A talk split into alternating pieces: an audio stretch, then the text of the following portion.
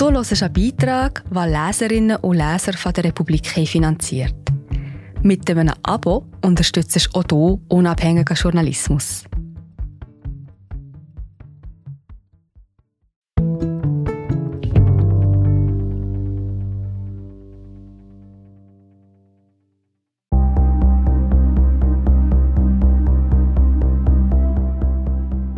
Klimaforschung den Weg in die Politik fand und dort von mächtigen Gegnern bekämpft wurde. Teil 4 unserer Serie über die Wissenschaftsgeschichte des Klimawandels. Kampf um die Wahrheit von Ariane Bastani, vorgelesen von Anatina Hess. James Hansen schwitzt. Es ist Ende Juni 1988 und das Thermometer misst über 36 Grad Celsius. Im Raum des Senatsbürogebäudes, in dem er sitzt, ist es kaum kühler. Fernsehkameras und Scheinwerfer sind auf ihn gerichtet. Hansen ist Direktor des NASA-Instituts für Weltraumforschung und soll dem Senatsausschuss für Energie und Naturressourcen in Washington, D.C. Auskunft über den Klimawandel geben. Er beginnt etwas unbeholfen. Sein Mikrofon ist zu weit entfernt. Der Sitzungsvorsitzende unterbricht ihn. Doch Hansen bleibt ruhig und erklärt den Senatoren, dass seine Forschung drei Schlussfolgerungen zulässt. 1988 ist das wärmste Jahr seit Beginn der Messungen vor rund 100 Jahren. Der Mensch ist mit großer Wahrscheinlichkeit mitschuldig an der Erwärmung. Die Erwärmung erhöht die Häufigkeit von Hitzewellen und Dürren. Einmal zur Venus und zurück zur Erde. Dass Hansen einmal in der Hauptstadt vor Senatoren sprechen wird, war nicht unbedingt absehbar. Er stammt aus einfachen Verhältnissen. Mit sechs Geschwistern wächst er im mittleren Westen der USA auf einer Farm auf. Sein Studium finanziert sich Hansen mit dem Austragen von Zeitungen. In den 1950ern ist das noch möglich. Er interessiert sich für Planeten. Als ihm ein Professor der University of Iowa vorschlägt, sich mit der Venus zu befassen, zögert er deshalb nicht lange. Die Venus ist der Schwesterplanet der Erde, ihr nächster Nachbar, mit ähnlicher Größe und ähnlicher Umlaufbahn. Einzig die Atmosphäre der Venus ist ziemlich anders als jene der Erde. Dies bestätigen die ersten sowjetischen Raumsonden, die gegen Ende der 1960er Jahre auf dem Himmelskörper landen. 96 Prozent der Venusatmosphäre besteht aus Kohlendioxid. Die Oberfläche des Planeten ist deshalb extrem heiß. Ein starker Treibhauseffekt erhitzt sie auf über 400 Grad Celsius. Die Erde ist demgegenüber deutlich kühler. Ihre Atmosphäre besteht nur zu 0,04 Prozent aus CO2. Der große Rest besteht aus Stickstoff und Sauerstoff. Hansen, der inzwischen die Universitäten von Kyoto und Tokio besucht hat und nun als Forscher bei der NASA arbeitet, wendet seine Aufmerksamkeit in der Folge der Erde zu. Denn die Anzeichen mehren sich, dass der Treibhauseffekt auch hier stärker wird. Im Vergleich zur vorindustriellen Zeit hat der Kohlendioxidgehalt der Erdatmosphäre bis zur Mitte des 20. Jahrhunderts bereits um über 10 Prozent zugenommen. Mit einem Team macht sich Hansen an die Arbeit, um die Folgen davon zu untersuchen. Das NASA-Team geht äußerst gründlich vor. Sonneneinstrahlung, durch Vulkanausbrüche freigesetzte Partikel und Kohlendioxid. Alles wird berücksichtigt und in die Computermodelle eingespeist, die ursprünglich für Untersuchungen der Venus entwickelt worden waren. Anfang der 1980er Jahre kommt das Team zu einem eindeutigen Schluss. Die Erde ist seit Messbeginn im 19. Jahrhundert um etwa ein halbes Grad wärmer geworden. Hauptverantwortlich dafür ist der industrielle Ausstoß von Kohlendioxid.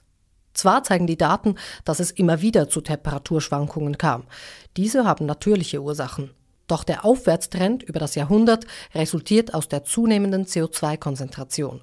Aufgrund der guten Übereinstimmung der Modellvorhersagen mit den beobachteten Daten wagt Hansen eine Prognose. Die Temperatur wird weiter steigen und damit wird es öfter auch extreme Hitzephasen geben.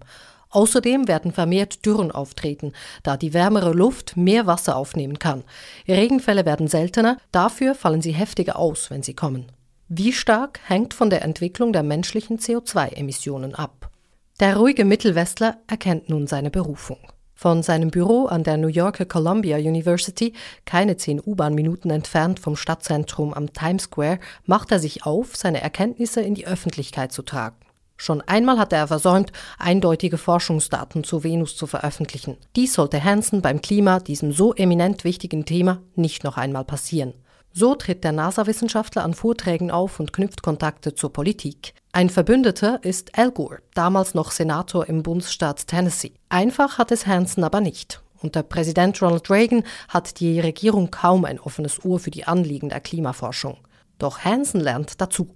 Zum Beispiel, dass eine Warnung, auch wenn sie noch so dringlich ist, untergeht, wenn vor einer Äußerung ewig lange andere Redner zu Wort kommen. Oder dass steigende Temperaturen nicht wirklich beunruhigend wirken, wenn gerade ein Schneesturm über das Land fegt. So organisiert Hansen 1988 schließlich zusammen mit einem Senator eine Anhörung.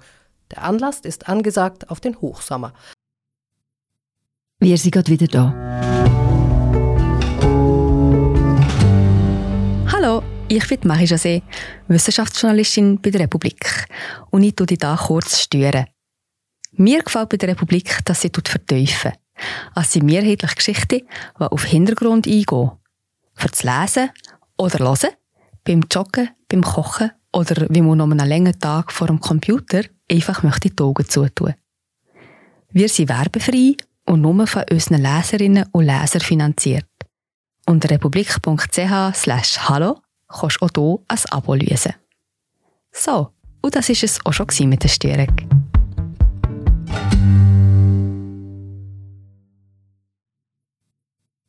Eine unübliche Jahreszeit. Doch der Forscher, der jüngst nochmals seine Daten aktualisiert hat, spekuliert auf Hitze. Und er wird nicht enttäuscht. Der Sommer bricht Temperaturrekorde, Dürren und Waldbrände halten Amerika in Atem.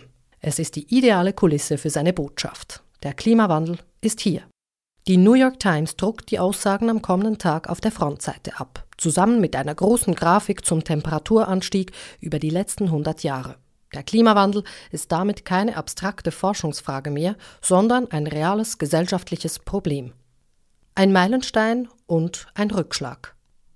Ein Problem, das auch im Präsidentschaftswahlkampf zur Sprache kommt. George Bush Senior gibt darin den Umweltschützer und gewinnt. Es sind die konservativen Kreise, die damals die Schaffung eines zentralen Organs für die Debatte um den Klimawandel fordern. Würde dies bloß den Wissenschaftlern überlassen, so fürchten sie, würden nationale wirtschaftspolitische Interessen zu wenig berücksichtigt. So kommt es, dass die Umweltbehörde der Vereinten Nationen und die Weltorganisation für Meteorologie Ende 1988 den Weltklimarat IPCC ins Leben rufen. Er besteht aus Vertretern der UNO-Mitgliedstaaten und präsentiert sich als durchmischte Gemeinschaft von Klimawissenschaftlern und Regierungsvertretern. Sie sollen den Forschungsstand ermitteln und Maßnahmen vorschlagen. Der erste Bericht des IPCC erscheint zwei Jahre später. Zwar formuliert es der Rat etwas vorsichtiger, als es Hansen im US-Senat getan hatte.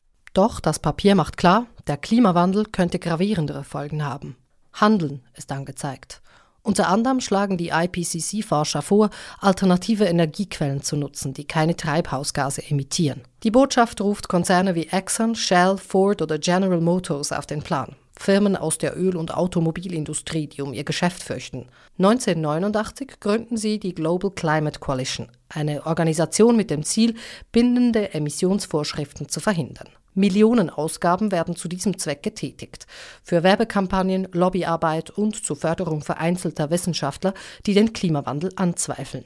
Immer wieder wird versucht, die Zusammenhänge zu verschleiern. Mal sollen stärkere Sonnenstrahlen für die Erwärmung verantwortlich sein, mal wird die Zuverlässigkeit der Klimamodelle angezweifelt, mal heißt es, es seien alles bloß natürliche Schwankungen. Eine nach der anderen werden die Behauptungen widerlegt. Trotzdem gelingt es der Öl-, Kohle- und Autolobby, Zweifel in der Gesellschaft zu sehen. Auch die Politik wird unterwandert. 1992 steht die Umweltkonferenz in Rio de Janeiro an. Klimaschützer hoffen auf den großen Durchbruch. Doch unter dem vermeintlichen Umweltschützer George Bush weigern sich die USA, verbindliche Abmachungen einzugehen. Fünf Jahre später ist es dasselbe Spiel. An der Klimakonferenz von 1997 in Kyoto ist der internationale Druck groß. Endlich sollen auch die Vereinigten Staaten als größter Emittent von CO2 auf eine klimafreundliche Politik einschwenken. Die Konzerne wittern Gefahr und fahren über die Global Climate Coalition eine millionenschwere Kampagne, um die Ratifikation des Kyoto-Protokolls zu verhindern, was letztlich auch gelingt. Vizepräsident Al Gore unterzeichnet zwar das Kyoto-Protokoll, doch der US-Senat opponiert derart vehement, dass das Papier nicht einmal im Kongress aufgelegt wird. Das perfide dabei, die Konzerne wissen bestens über die Rolle des Menschen beim Klimawandel Bescheid. Schon seit Jahrzehnten forscht etwa Exxon dazu. Spätestens 1995 lässt die Datenlage gemäß später an die Öffentlichkeit gelangten Berichten hauseigener Forscher keine Zweifel darüber mehr zu. Trotzdem behauptet Konzernchef Lee Raymond damals unbeirrt, es ist ungewiss, ob der Mensch einen signifikanten Einfluss auf das Klima hat. Die Wahrheit ist nicht verhandelbar. Um die Jahrhundertwende beginnt der Wind aber zu drehen. Jede widerlegte Theorie der Skeptiker stärkt den Konsens unter den Klimawissenschaftlern. Ein US-Gesetz zur Registrierung von Lobbyisten schafft außerdem etwas Transparenz. Hitzewellen in Europa und verheerende Wirbelstürme in der Karibik und in Amerika fordern unterdessen tausende Todesopfer. Die Bevölkerung gibt Öl- und Kohlekonzernen zunehmend die Mitschuld. Zwar streiten viele von ihnen eine Schuld ab und führen über konservative Thinktanks noch über Jahre hinweg ihre Leugnungskampagnen. Trotzdem wenden sich nun vermehrt Branchenvertreter aus dem Kreis der Leugner ab und versuchen stattdessen ihr Image mit Bekenntnissen zum Klimawandel und zu damit verbundener sozialer Verantwortung aufzupolieren. Vermehrt werden auch wirtschaftliche Aspekte beleuchtet. Es zeichnet sich ab, dass es letztlich teurer kommt, Gegenmaßnahmen hinauszuzögern, als nichts zu tun. 2007 lenkt sogar US-Präsident George W. Bush Jr. ein. Es sei Zeit, die ernstzunehmende Herausforderung zu konfrontieren. Ein Update über diese Herausforderung erreicht die Weltgemeinschaft im selben Jahr. Der Weltklimarat gibt den mittlerweile vierten Bericht heraus. Die Formulierungen sind inzwischen kompromissloser. Viele der Prognosen und Feststellungen sind sehr wahrscheinlich oder praktisch sicher. Maßgebliche Verantwortung dafür trägt Susan Solomon. Sie ist eine von zwei vorsitzenden Autoren des Berichts. Die Atmosphärenchemikerin aus Chicago wird bereits als Kind von Jacques Cousteau, dem Meerforscher mit der roten Wollmütze, am Fernsehen für die Wissenschaft begeistert. Im Alter von 30 Jahren folgt sie seinen Fußstapfen in die Wildnis. 1986 leitet sie eine Expedition in die Antarktis, wo sie die Zerstörung von Ozon durch menschengemachte Gase untersucht. Ihre Arbeit wird zur Basis für das Klimaabkommen von Montreal an dem die Vereinten Nationen im folgenden Jahr mit beispielsloser Geschlossenheit beschließen, den Ausstoß von ozonschädigenden Chemikalien wie FCKW zu verringern. Die Antarktis fasziniert Solomon weiterhin. Die Forscherin, mittlerweile ausgezeichnet mit diversen Medaillen, schreibt ein Buch über frühe Expeditionen auf den Kontinent. Als Dank für ihre Arbeit erhält sie einen ganz besonderen Preis. Ein Gletscher in der Antarktis wird nach ihr benannt. Später arbeitet Solomon im Weltklimarat mit. Für den vierten Bericht von 2007 koordiniert sie die Arbeit zum klimawissenschaftlichen Kapitel. Die strikte Sprache in diesem Papier ist zu einem wesentlichen Teil ihr zu verdanken. Trotz ihrer freundlichen Art bleibt die Atmosphärenchemikerin bei den Formulierungen hart. Wissenschaft lässt sich nicht verhandeln, sagt sie. Die Wahrheit lässt sich nicht verhandeln. Dem Weltklimarat wird 2007 der Friedensnobelpreis verliehen, gemeinsam mit Al Gore für die Sensibilisierung der Öffentlichkeit für den Klimawandel. Solomon selbst befasst sich in dieser Zeit damit, wie der Mensch langfristig die Atmosphäre beeinflusst.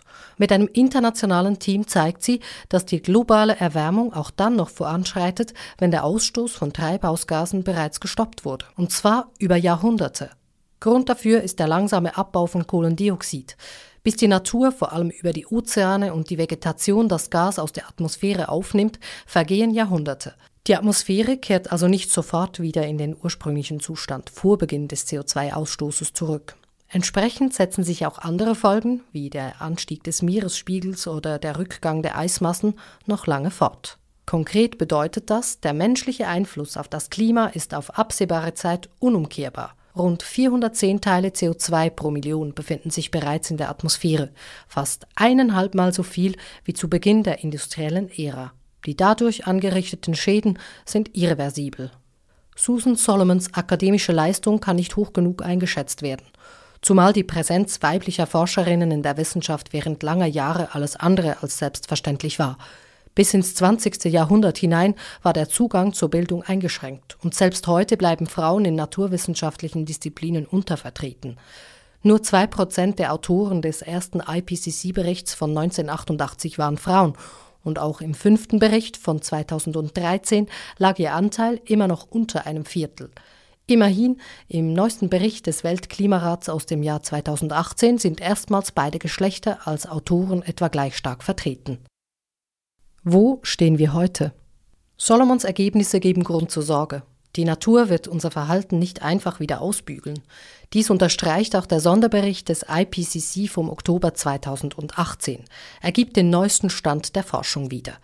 Die wichtigsten Aussagen daraus Sollte sich der menschliche Einfluss weiterentwickeln wie bisher, wird die Temperatur zwischen 2030 und 2052 wahrscheinlich auf plus 1,5 Grad gegenüber der vorindustriellen Zeit steigen. Das an der Klimakonferenz von Paris festgelegte Maximalziel für die globale Erwärmung wird also bald erreicht. Bereits die bisherige Erwärmung von etwa einem Grad wird aber noch über Jahrhunderte Folgen haben. Hitzewellen, Starkniederschläge und Dürren werden häufiger. Die Risiken für die Gesundheit, die Ernährungssicherheit und die Wasserversorgung nehmen zu. Um die Erwärmung auf 1,5 Grad zu begrenzen, müssen die Treibhausgasemissionen bis auf 2050 netto auf Null sinken und danach negativ werden. Mehr Kohlendioxid muss aus der Atmosphäre entfernt werden, zum Beispiel durch Aufforstung, als durch die Verbrennung von fossilen Brenn- und Treibstoffen freigesetzt wird. Dafür braucht es einen raschen, weitreichenden Übergang zu alternativen Energiequellen. Es gibt keinen Zweifel. In Orléans zur Zeit der Französischen Revolution macht ein französischer Mathematiker erste Überlegungen zum Treibhauseffekt. Er begründet damit ein Forschungsfeld, das über die Jahre zu einer eigenen Wissenschaft wird. Eine Wissenschaft basierend auf physikalischen Gesetzen, unterstützt durch umfangreiche und empirische Messungen und verfeinert mit immer präziseren Computersimulationen. Eine Wissenschaft, die mittlerweile mit erstaunlich großer Genauigkeit beschreiben kann, wie das komplexe Klimasystem der Erde auf den zunehmenden Ausstoß von Treibhausgasen reagiert. Dass die globale Erwärmung real ist und dass der Mensch sie verursacht, wird in dieser Wissenschaft längst nicht mehr angezweifelt. Im Gegenteil, mit jedem Forschungsbericht wird klarer, dass das Klima sehr sensibel auf die menschlichen Aktivitäten reagiert und dass der Klimawandel noch viel gravierendere Folgen haben wird, wenn die Menschheit nichts dagegen tut. Wir tun gut daran, die Warnungen der Klimaforscher ernst zu nehmen. Noch lässt sich einiges verhindern. Doch dafür müssen wir handeln. Unverzüglich.